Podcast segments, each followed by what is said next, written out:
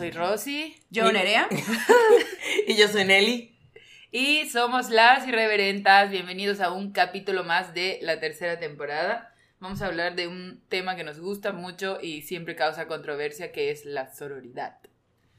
¿Por qué causa controversia? Porque se malentiende, o sea, justo lo que hablábamos antes, de que como que creen que, mucha gente cree que la sororidad se trata de como una fe ciega católica. Ah, y como ser amigas todas entre nosotras y como eres mujer no cuestionar las acciones que hagas. Qué bonita tu falda, sí, patea a tu perro, yo te ayudo, ¡eh!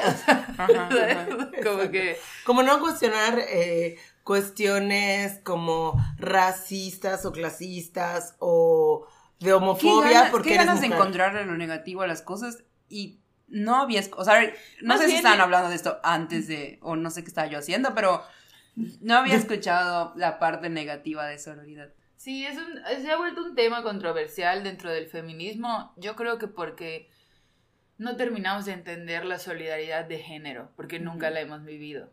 Y lo entiendo perfectamente. O sea, una de las cosas que me llamó la atención fue que, pues buscando para leer conceptos más exactos, porque pues tienes una idea de lo que es la sororidad, pero hay toda una investigación detrás, obviamente, de gente que sabe muchísimo sobre esto.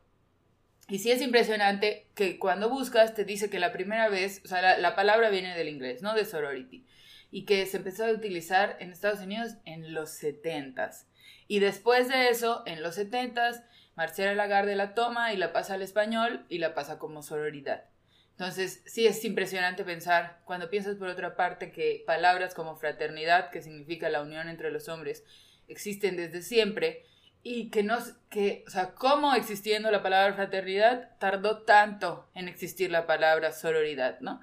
Y creo que lo que sucede es eso. Nosotros todavía, incluso cuando podemos leer lo que es una solidaridad de género, nunca la hemos vivido, porque es un, porque incluso yo siento que la solidaridad de género que se da entre hombres no somos completamente conscientes. Como la entendemos, pero, por ejemplo, yo como mujer nunca entendería por qué si estás entrevistando a alguien para, o sea, digo, hoy en día definitivamente por solidaridad de, de género escogería una mujer, pero a nosotros se nos hacía difícil pensar, por ejemplo, si un hombre te entrevista para una, algo de trabajo y hay mil opciones y tú eres la mejor opción, que escoja al hombre por ser hombre. Él no te va a decir que está escogiendo al hombre por ser hombre, te va a decir, lo estoy escogiendo porque me siento más cómodo trabajando Incluso él no va a saber conscientemente, puede ser que no sepa conscientemente que lo está eligiendo porque es hombre. Y esa es la bronca, ¿no? Que el pacto patriarcal y la sororidad, no, la solidaridad de género entre los hombres muchas veces no es un pacto consciente. Sí, no es que hagan un pacto de sangre, ahora somos hermanos. O sea, son mecanismos inconscientes que los llevan a moverse como siempre se han sentido más cómodos, que es entre ellos. Y la diferencia con la sororidad, que es lo hermoso, es que como es un término que hemos tenido que pelear, que hemos tenido que recoger, que hemos tenido que traducir y que hemos tenido que incorporar al discurso feminista, entonces la sororidad sí se vuelve un pacto consciente, porque es algo elegido. Ay, me diste. Es que es hermoso esa parte, ¿no? Esta idea de, de que la fraternidad es algo que sucedió, o sea, sucedía y se definió, esto que sucede se llama fraternidad. Y nosotras, la sororidad, nosotros la estamos construyendo.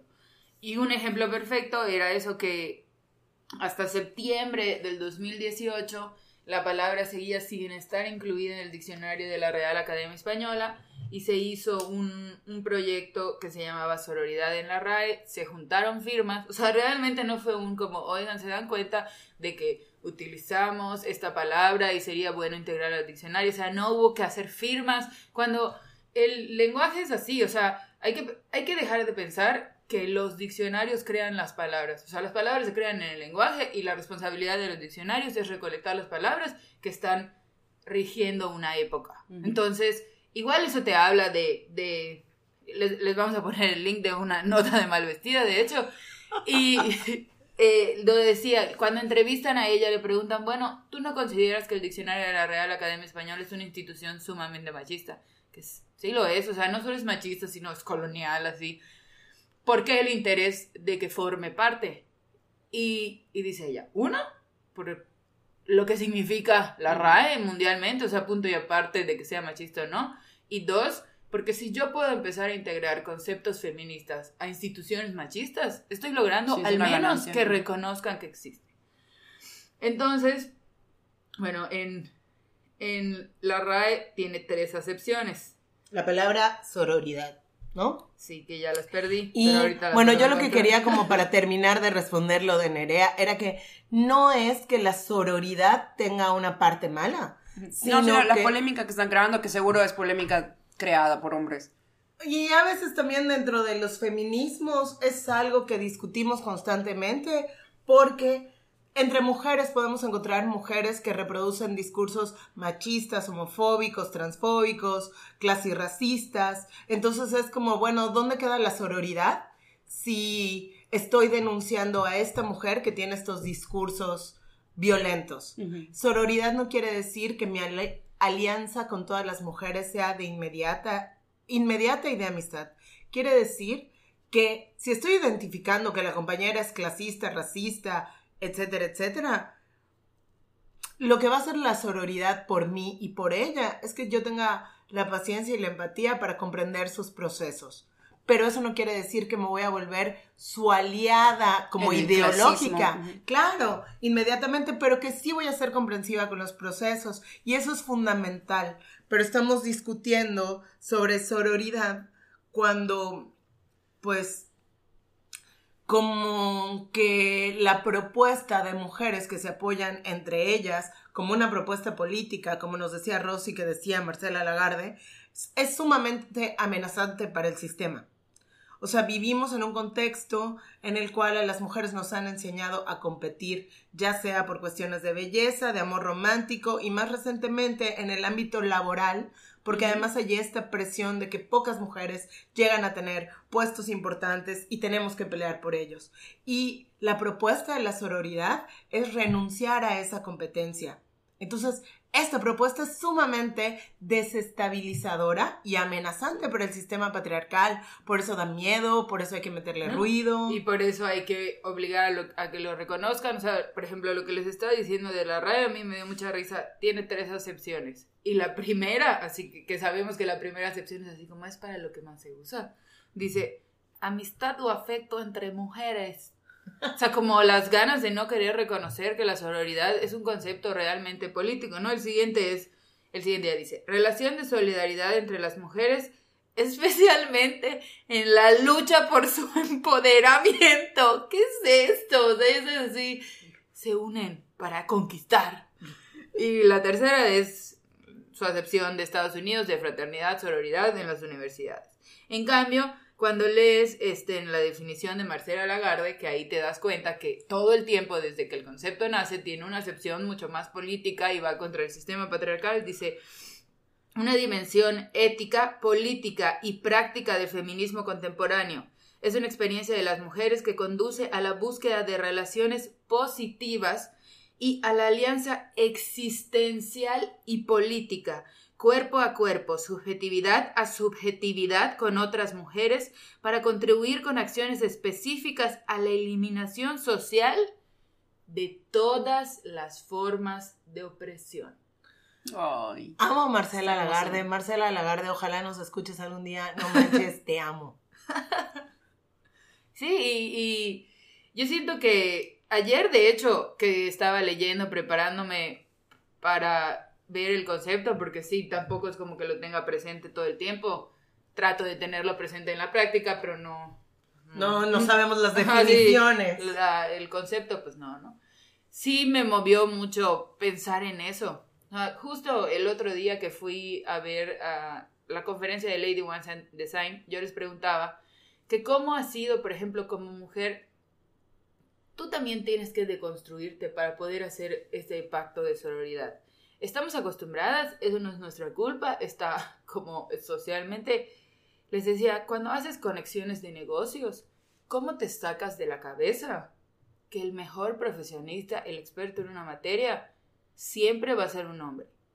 Y lo pensamos, por ejemplo, esto que, por eso es, tan molesto a veces para mí que no entiendan el lenguaje incluyente, la, la trascendencia del lenguaje, ¿no? Como por ejemplo, cuando pensamos en profesiones como doctor, la primera que te viene es el masculino, pero cuando piensas en enfermera, es enfermera, y cuando piensas maestra, es maestra, y cuando piensas ingeniero, es ingeniero, ¿no? O sea, ¿cómo, cómo sacarnos de la cabeza eso que parece muy sutil, pero es un lenguaje muy obvio, en el que las profesiones más importantes, el juez, el presidente, todas acaban en masculino. Entonces, igual tú tienes que, o sea, eso está en tu cabeza atrás, que realmente quien sabe más, quien ha hecho más, quien está más reconocido mundialmente, es un hombre. Y no te vayas lejos, a mí nunca me va a olvidar una vez que alguien me dijo y casi le tiro mi zapato. Así como, pero es que hasta en las cosas que son de las mujeres, que no sé cuáles son, creo que los Polly Pockets y el color rosado, hasta en las cosas que son profesiones que históricamente, supuestamente las mujeres hacen, los mayores representativos son los hombres fíjate en los chefs, fíjate en los diseñadores de moda. Y yo le dije... Eso no ha sido de mujeres. O sea, no, y a ver, no te confundas. Ellos están ahí por el pacto de solidaridad. Porque claro que si yo tuviera la oportunidad de estar en un lugar arriba, ¿a quién voy a escoger? ¿A un hombre? Cualquier día de la semana. Sea, y no estoy diciendo que nunca voy a escoger un hombre si es un profesionista que claramente respeta a las mujeres y claramente sabe lo que está haciendo.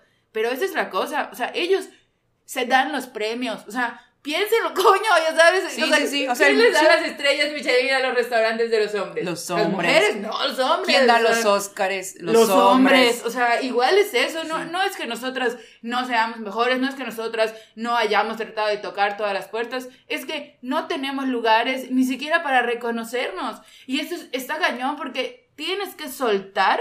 Imagínate la fuerza de soltar el poder de las instituciones patriarcales. O sea, les voy a contar un ejemplo que puede parecer una tontería, pero no saben lo mucho que yo amaba el diccionario de la RAE. Amo el diccionario. Amo leer las definiciones de las palabras. O sea, siempre que escribo cosas de derecho, en algún momento meto una definición. Estoy pendeja, me encanta. Y lo difícil que fue para mí darme cuenta que una institución a la que yo le tenía tanto respeto no nos respeta. Que tienes que, y, no solo ahorita por lo de sororidad, sino porque todo el tiempo se está la RAE burlando del lenguaje incluyente. Una vez le preguntaron en Twitter que qué era feminazi y en vez de decir que era un concepto que no formaba parte del diccionario, lo definió. Así como mujeres, no sé qué, muy intensas, radicales. Claro, pero si tú le preguntas qué es lenguaje incluyente, te dice, te dice que no existe. Entonces, igual es fuerte tener que soltar que las instituciones que crees que toda la vida te han reconocido, en realidad no son para ti. O sea, un Estado hecho por hombres, donde no considera la política pública de las mujeres, un diccionario que no quiere reconocer la palabra sororidad, o sea, un lugar de premios donde no premian a las mujeres. Es, llega un momento en el que dices, por eso pasa que dices, vamos a quemar todo, o sea, que todo desaparezca porque... Y empezarlo de nuevo. Pero algo que yo estaba pensando, ¿Qué te ríes? es que es como, Rosy, vamos a quemarlo todo y te pusiste constructiva y empezarlo de nuevo con otras más. No, es que es la verdad, o sea, y yo, yo top. No, yo ayer clases, clases. No, ayer estaba yo eh, pensando acerca de en particular, ¿no? Acerca de los sentimientos, que digo, qué sencillo es ahora, o sea, no, no es que ahorita el mundo sea fácil, pero qué sencillo es vivir sin reglas, en ciertos aspectos y obviamente hablando desde un, no, nada es obvio, pero hablando desde una plataforma de privilegio en el que yo pensaba, qué increíble es que me puedo vestir como me quiero vestir, que podemos, que puedo demostrar el afecto como lo quiero demostrar, respetando a las demás personas, ¿no? Pero como lo quiero demostrar, cosa que antes no se hacía, em, porque, no, no sé, o sea, como que tantas herramientas que ahorita tenemos en las que yo de verdad estaba pensando, las reglas ya no aplican, o sea, como que ya esta nueva generación, lo nuevo que estamos viviendo, el nuevo mundo, vale madre la RAE. O sea, yo entiendo que esto es más como generacional. Claro, y, y, de, y de cierta clase social, pero al menos ya está ahí. Que es realmente donde empiezan. O sea, muchas veces, ciert, o sea, tú te puedes dar el, el lugar de juego cuando estás en una clase social más privilegiada. Sí. Y cuando te das ese lugar de juego y lo logras, lo siguiente que puedes hacer es intentar permear. Mandar a la chinga de la RAE y armar una nueva. o sea por ejemplo, un, un ejemplo. Estaba hablando con una amiga y le estaba diciendo, es que odio el diccionario de la RAE. Y me dijo, hay un diccionario que se llama Diccionario de la Lengua Española, Diccionario de la... Ese está, hecha por una, está hecho por una mujer. dije, bueno, lo voy a comprar y ahora cada vez que cite una definición, la voy a citar a ella para que entiendan que, o sea... Es que hay, e, es importante, todo lo que está hecho para las personas, nosotras las personas lo podemos quitar. Los Oscars en esta última premiación se estaban muriendo de miedo porque sus ratings ya son cada vez más bajos, más bajos, más bajos. Nos vale madre ya los, o sea, sí es el premio mayor al cine, pero al cine de Estados Unidos y me encantó que, que justamente este año se hable como los Óscares realmente sí son una cosa local, o sea, que Estados Unidos sea la potencia no hace que lo que ellos hagan rige al mundo culturalmente, o sea, cada país ya está teniendo sus propias... eso, ya sabes, de tener potencias y no sé qué, es súper patriarcal, es una estructura lineal horrible, donde alguien manda siempre y alguien... Y está y alguien, alguien pierde. Son sus premios, ah, son los premios del mundo. Es el show del Super Bowl, todos lo queremos ver. Nos vale pito su partido, pero todos queremos, o sea es, una cosa horrible de, de, y como dices, sí es verdad que nosotros tenemos el poder de irle quitando poder a esas instituciones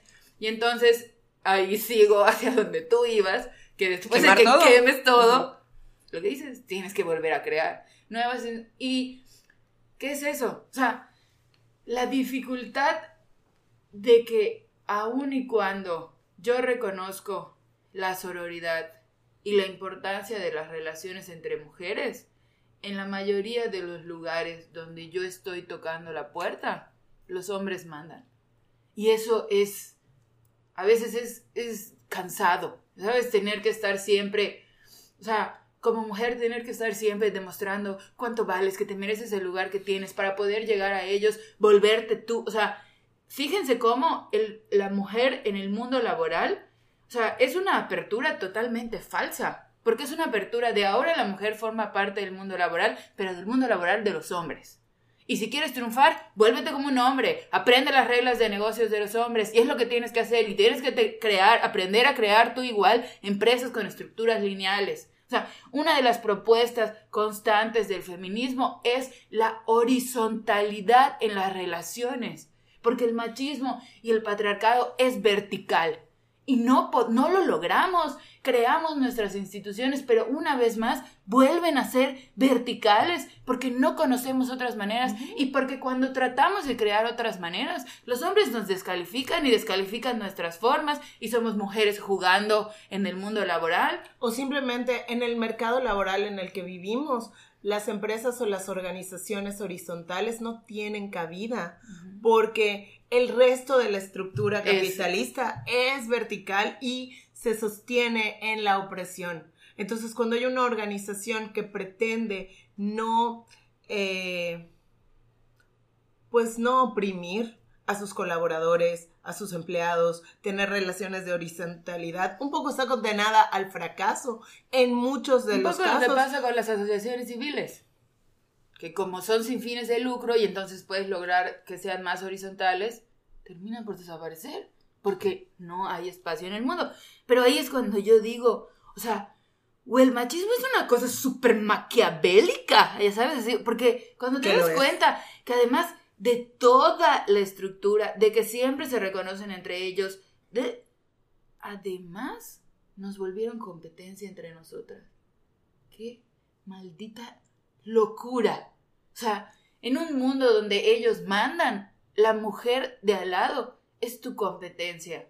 Y yo siempre digo, ¿por qué estás compitiendo? O sea, ¿qué vas a ganar? ¿Qué ganaste? Un hombre el premio que te llevas a casa después de casarte. O sea, no digo que no, pero no es un premio, hijo de la chingada, yo también me estoy yo contigo. y nos enseñan a... Y a mí, ¿saben lo difícil que fue darme cuenta? Que muchas veces cuando entraba a un lugar, yo me fijaba y decía, o sea, te fijas y dices, ella es más bonita, pero yo soy más inteligente.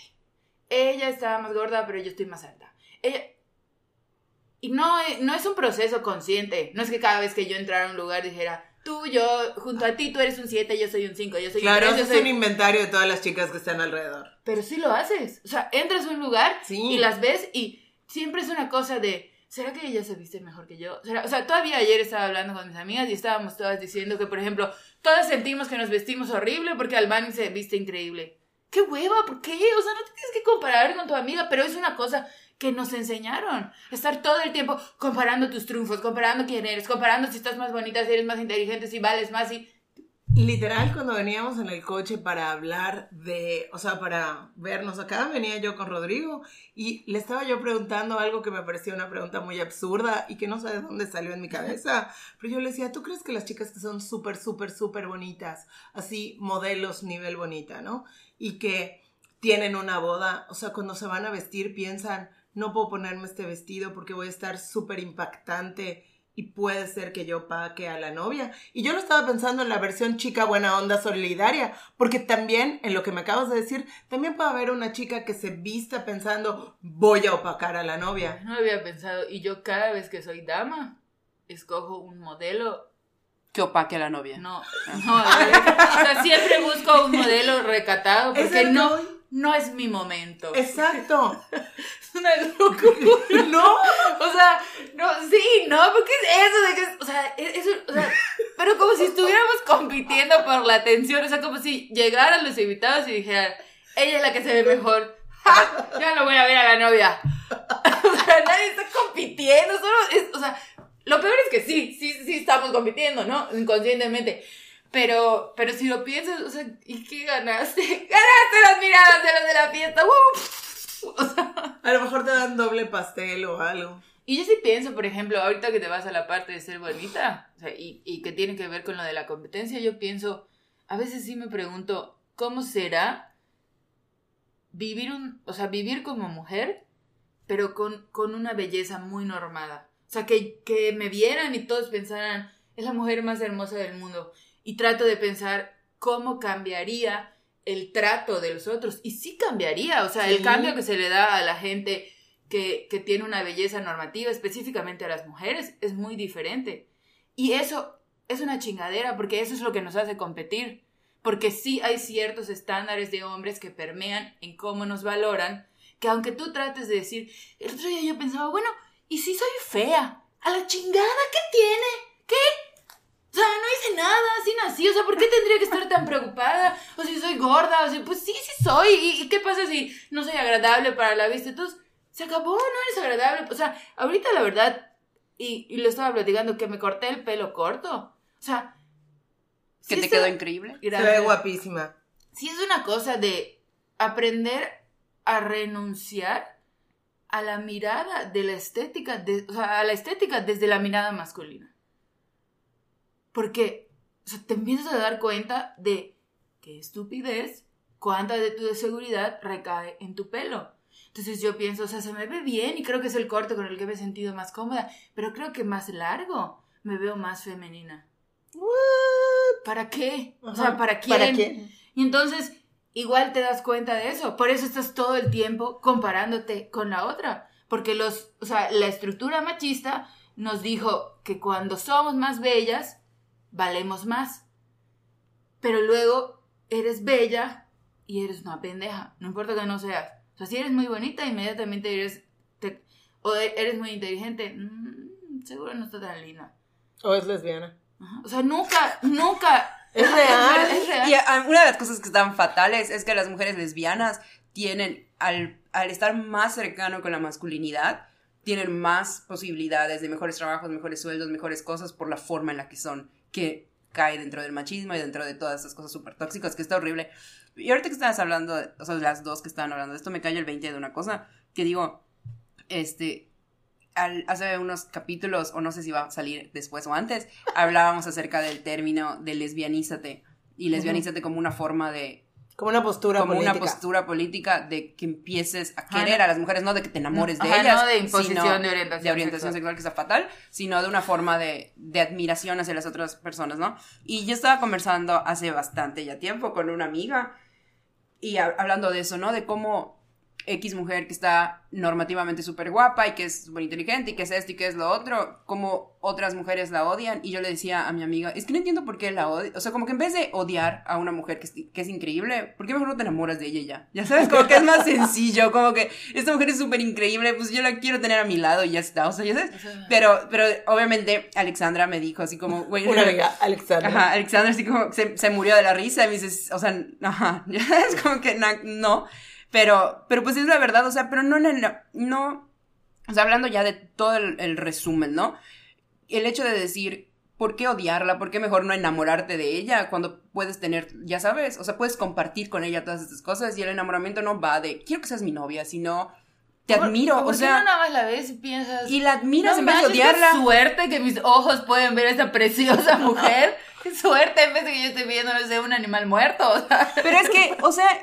¿Por qué verías animales Pero esto viene a, a, de nuevo que, que igual es una situación de privilegio en el cual puedes apagar las voces de la gente que está tirándote machismo y el hecho de decir, me vale madre si eres fea, bonita, gorda flaca, yo me estoy viendo solo a mí. O sea, y la ropa que me pongo, me la pongo para mí, el cabello que me lo corto, me lo corto para mí, y todo es para mí, para mí, para mí. Nos enseñan a vivir en base al reconocimiento de la mirada masculina. En base, en base de Coca-Cola. Con base en el reconocimiento de la mirada masculina.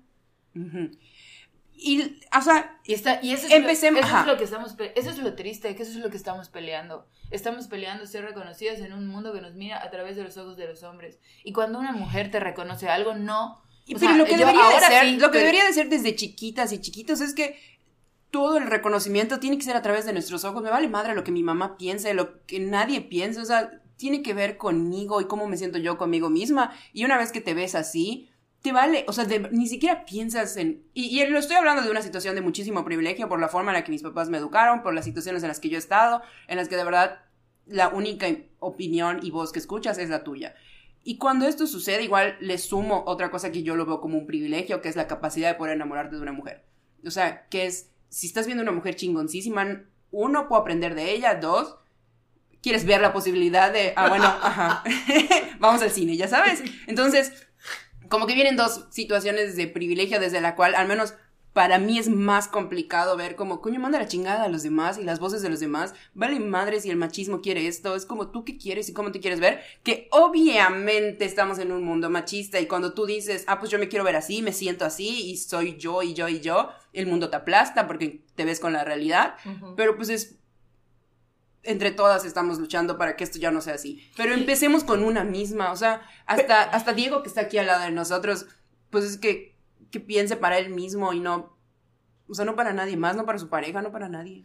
Pero ahí creo que es donde entra la sororidad. Porque a veces, por ejemplo, esta capacidad que tienes tú de, o sea, este punto al que llegaste en el que puedes decir la única voz que escucho es la mía, que además tú eres más chica que nosotras. Creo que muchas mujeres todavía estamos luchando por llegar ahí. No, Y, y, nunca diría, no, Ay, Nelly, cállate, coño, deja de escuchar a los demás. Entiendo del por qué viene. Y, y, yo creo que gran parte es todo el privilegio de niñez. O sea, de qué cosas escuché en mi casa, qué cosas me dijeron, etc. A mí la verdad sí me pesa mucho en cuestiones de, o sea, sí me pesa mucho y me hace sentir muy mal que yo tuve que aprender a través de la experiencia sobre la importancia de las voces de las mujeres. O sea, y es irónico, porque yo crecí en una casa en la que estaba mucho tiempo, éramos mi mamá y mis dos hermanas. Para mí, por ejemplo, la sororidad con las mujeres, de entrada. Para mí, yo veo una mujer y las posibilidades de que me caiga bien son del 90%. Después hablan y quedan como en 15. Pero de entrada, no todas, no, pero me refiero a de entrada. De entrada, para mí todas las mujeres son potenciales amigas. Sí, totalmente. Pero porque así crecí, crecí rodeada de mujeres y para mí todas las mujeres son buenas, quieren lo mejor para ti, porque sí tuve el privilegio de que me creciera mi, mi mamá y dos hermanas. Entonces, claro, cada vez que yo alzaba los ojos estaba una mujer iluminando mis días. Para mí las mujeres son las diosas de la tierra, ¿no? Y las veo, llego a un lugar y todas son, todas pueden ser mis amigas. Eh, y de hecho, esa competencia per se de una a una, nunca la he sentido. He sentido la presión de ser la más bonita, de ser la más inteligente, que es una competencia, pero es una competencia más pasiva. Activamente, nunca he sentido como esta sensación, pero sí me dolió, o sea, me dolió que aún viviendo todo eso y como sintiéndolo en el fondo y seguía siendo más importante para mí la mirada masculina. ¿Por qué? Si viví en un mundo en el que las mujeres me crecieron, me quisieron, me abrazaron, de todas maneras, cuando busco una aceptación, o sea, ¿por qué si las mujeres han sido tan maravillosas conmigo? yo seguía buscando o en ocasiones sigo buscando la aceptación desde la mirada masculina. Y me duele, porque igual es una falta de respeto para las mujeres que me han crecido, que me han querido, que me han abrazado, que incluso me han protegido de un mundo machista. Y de todas maneras tienes que aprender, o sea, ¿en qué momento entra en nuestra cabeza que... O sea, porque el mensaje es que nosotros vamos abajo y tenemos que convencer a los hombres de que valemos con base en sus estándares. Entonces, claro, si yo estoy luchando por mi valor, porque me reconozcan como persona, ¿cómo no voy a ver a la otra como una competencia? Sí. Si las dos estamos tocando la puerta, tocando la puerta, ahora sí, ya hice esto, esto ya me aprueba, o sea, y no entiendo qué estamos aspirando, estamos aspirando a ser las musas de los hombres, estamos aspirando a ser un hombre, o sea, como que llega un momento en el que ya no sabes ni, ni lo que quieres, o sea... O sea, era uno de los compas. Mi, mi historia es como súper diferente a la de ustedes dos.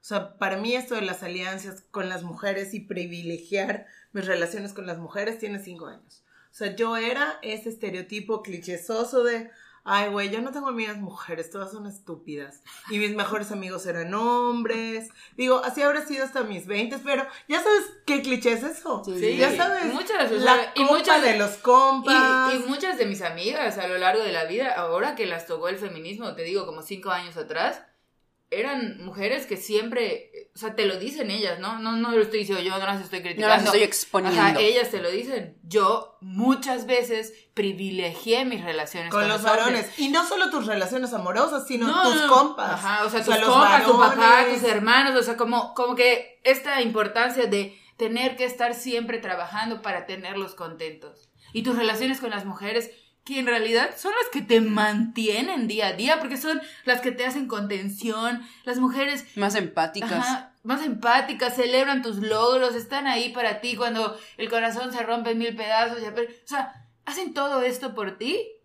y de todas maneras, tú estás a veces ahí con un pendejo que no tiene inteligencia emocional tratando de resolverle la vida. En vez de voltearte y abrazar a tu amiga y decirle gracias por estar. Y yo no digo que no tenga relaciones maravillosas con los hombres. O sea, yo a Francisco lo amo, es mi non plus ultra, pero es un hombre que aprende conmigo y que cuando tiene una duda sobre feminismo la platicamos entre los dos. Y, la, y lo que entendí, porque para mí es difícil relacionarme con los hombres, es que la facilidad que yo tengo para relacionarme con él es que él me ve como un par. O sea, se relaciona conmigo desde la horizontalidad, siempre reconociendo que nuestras palabras, nuestras discusiones y nuestras decisiones dentro de nuestra amistad son igual de importantes. Y en el resto de mis relaciones con los hombres, no en el resto porque con Diego igual lo siento, pero, en la mayoría de mi... Siempre hay una sensación de que ellos se sienten superiores. Entonces es esto, todo el tiempo tienes que estar así como, no, no, no, pero es que como cuando te quita la palabra chica tu culo, no le quites la palabra a la gente, o sea, a nadie, yo lo hago mucho, ¿eh? pero, pero, pero no, porque seas machista. no para explicar lo que Nelly está tratando de explicar, o sea, porque tengo verborrea y yo quiero decir algo más, ¿no? Pero esa es la cosa, o sea, y eso es lo doloroso, que entonces te pasas, si no despiertas, te pasas una vida entera tratando de satisfacer lo que decía Nerea, una voz que ni siquiera es tuya. Y lo triste es que sea una voz de hombre y lo triste que sea... Lo triste que es que tratemos de satisfacer necesidades que están inventadas para nunca ser satisfechas. O sea, estamos tratando de alcanzar estándares que nunca vamos a cumplir. Que están puestos ahí para no para ser no ser alcanzados. Para que siempre sepas que no lograste tener el valor que ellos buscaban. Y aquí precisamente es donde entra la sororidad. Porque cuando empezamos a evidenciar que podemos tener estos pactos entre mujeres, a privilegiar nuestras relaciones, a desactivar estos mecanismos de competencia que nos han improntado desde que somos niñas y a reconocernos como aliadas, entonces podemos transformarnos y a eso iba con lo que decía Nerea, ¿no? Que, bueno, con lo que estaba recuperando de lo que decías, que para muchas de nosotras esto de aprender a escuchar nuestra voz, es algo con lo que seguimos trabajando, pero precisamente hacer alianzas con otras mujeres como tú nos ayudan a ir encontrando esa voz. Entonces, si en vez de volvernos competencia entre nosotras, nos compartimos nuestras mejores cualidades, o sea, compartir conocimientos es otra forma de hacer revolución. Exacto. Y a mí me gusta mucho la idea de que de la revolución desde la ternura. La ternura radical. Deberíamos hacer un capítulo de ternura radical. Y, y, siento que a veces sí nos falta ser más tiernas entre nosotras. El, el, el, feminismo se vuelve complejo porque la gente es compleja, ¿no? O sea, no porque sea el feminismo per se, es algo maravilloso. Pero... Y ahí es donde entraba lo que decía Nelly, es una sororidad crítica, ¿no? En, donde yo puedo reconocer qué cosas pues no, no comulgo, ¿no? O sea, te quiero mucho, amiga, y eres clasista y no lo voy a aceptar, ¿no? Y partir desde ahí, pero ¿qué tal si, si utilizáramos, porque a, veces parece cuando tú decías, como ese, eso, ¿por qué? O sea, la sororidad, ¿cómo podría causar ruido, no? Esta idea de, de ser completamente fieles y leales y a veces pienso, ¿realmente es tan malo? Que seamos fieles y leales entre nosotros ante todo. O sea, yo no estoy diciendo que voy a aceptar cuando seas clasista, yo no estoy diciendo que voy a aceptar cuando seas racista, pero ¿por qué no puedo tratar de que me entiendas desde un lugar de la, de la ternura? O sea, yo siento que es, es esta, yo ya estoy obsesionada y creo que todo es patriarcal, pero siento que esta idea de que cada vez que alguien hace algo mal, lo exponemos, es muy patriarcal. O sea, es, muy de hombre. La cultura del shame y de... Y del cancel y todo eso. Bueno, y el doxeo y bla, bla, bla, a menos que sea alguien que está poniendo en riesgo a otra persona. ¿Qué sí, doxeo? Cuando das todos los datos de una persona y la expones públicamente para que sea perseguida, eso está muy de moda en Twitter, pero a veces ha sucedido entre feministas y eso sí me da un chorro de miedito. Porque cuando expones a una mujer en la sociedad en la que vivimos, la pones en riesgo. Pero y ahí no te preguntas por qué partimos las mujeres, o sea, eso es, eso es lo que no termino de entender. Y creo que es una de las cosas que la sororidad quiere hacer. ¿Por qué partimos desde un lugar tan crítico? ¿Por qué volvemos a fiscalizarnos entre nosotras de la misma manera que nos fiscalizó el machismo? Otra vez, cada paso que tomas, cada no hay margen de error. Y así es el machismo. En el machismo no hay margen de error. Eres inteligente, pero estás gorda. Eres no que. Y esto lo estamos reproduciendo en el feminismo sin querer. Cuando somos fiscalizadoras de, de nuestras compañeras, cuando. O sea, es que ser sorora es aprender a ser solidario, es aprender a ser leal. Y eso a veces, o ser leal es igual en los malos momentos. Y no que achicopales a alguien para que haga cosas que no debe hacer. Pero no puedes explicarle desde un lugar donde, oye, todos a veces caemos en el error y si finalmente no comulgas con lo que dice la compañera, das un paso para atrás. Pero ¿por qué otra vez volver a jugar este juego de exponerla, volver a jugar a que tenemos una escala de valores, hay una mejor feminista y una más mala feminista, este feminismo es el feminismo no plus ultra, este feminismo es una porquería? ¿Por qué utilizar términos como slur cuando el propio término ya, ya, ya trae en sí misma la explicación, como cuando utilizamos alienada como insulto.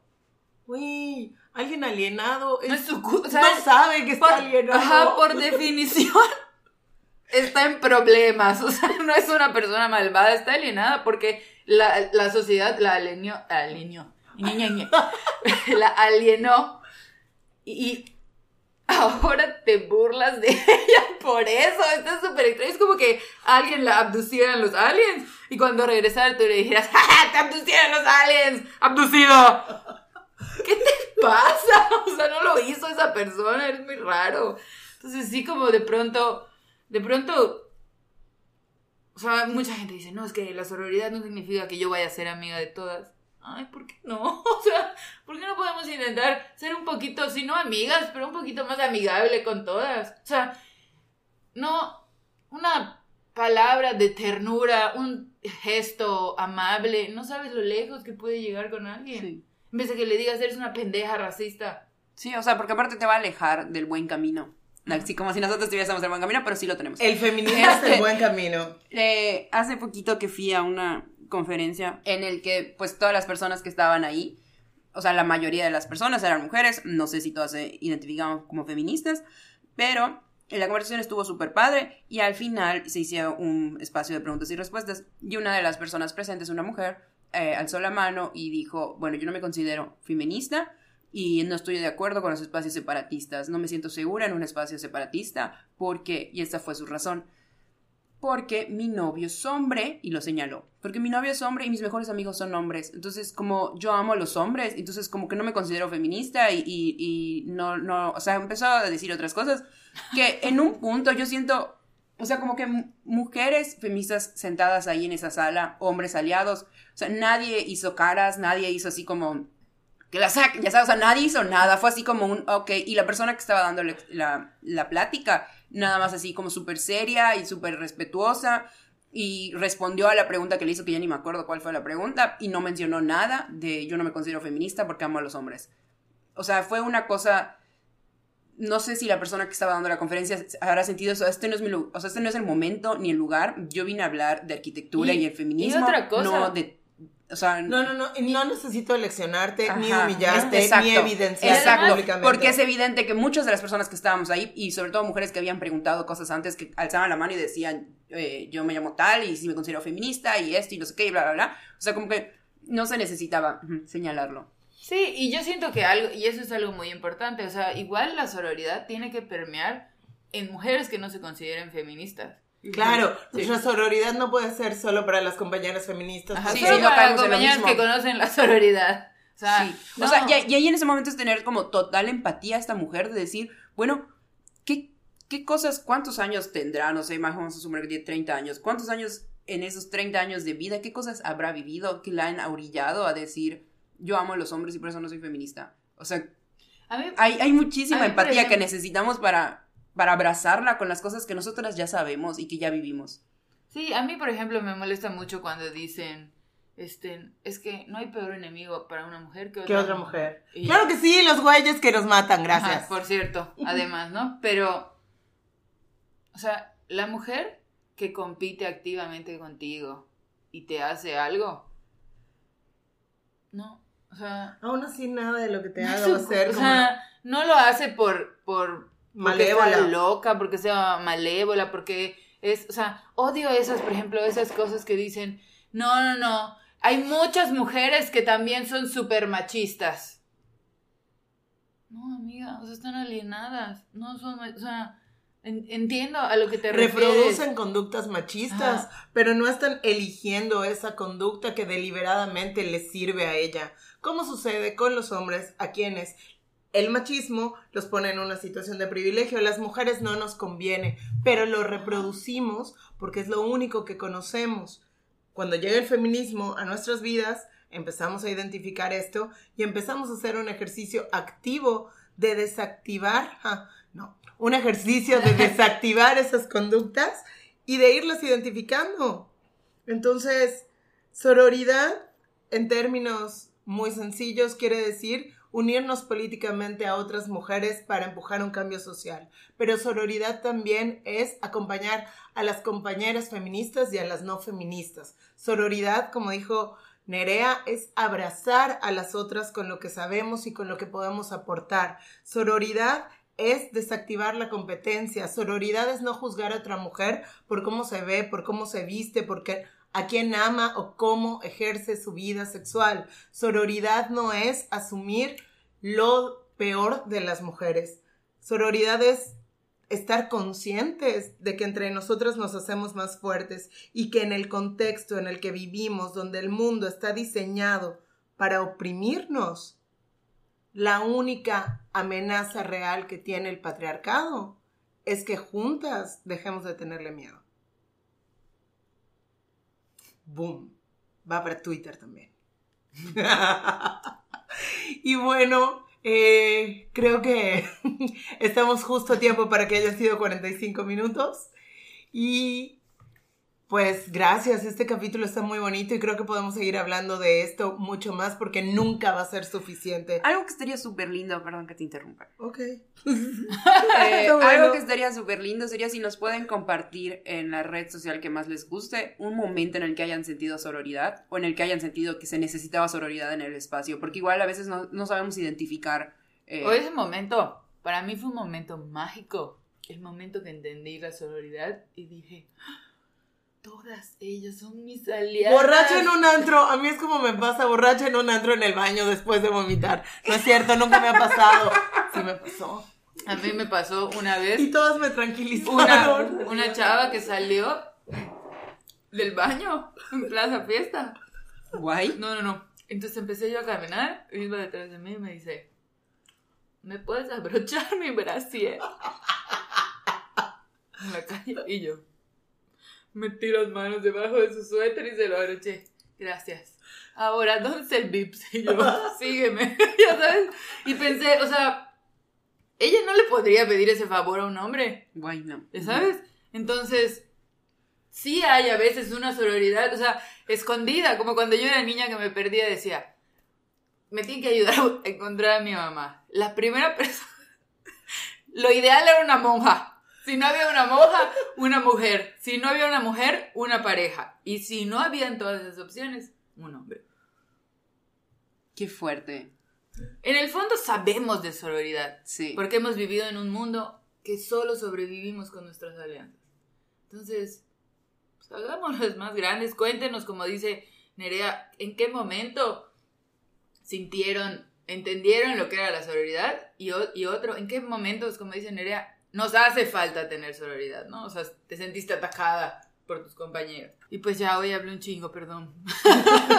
Entonces vamos a despedirnos y yo soy Nelly. Yo, Nerea. Y yo, Rosy, comiendo una dona. Bye. Bye.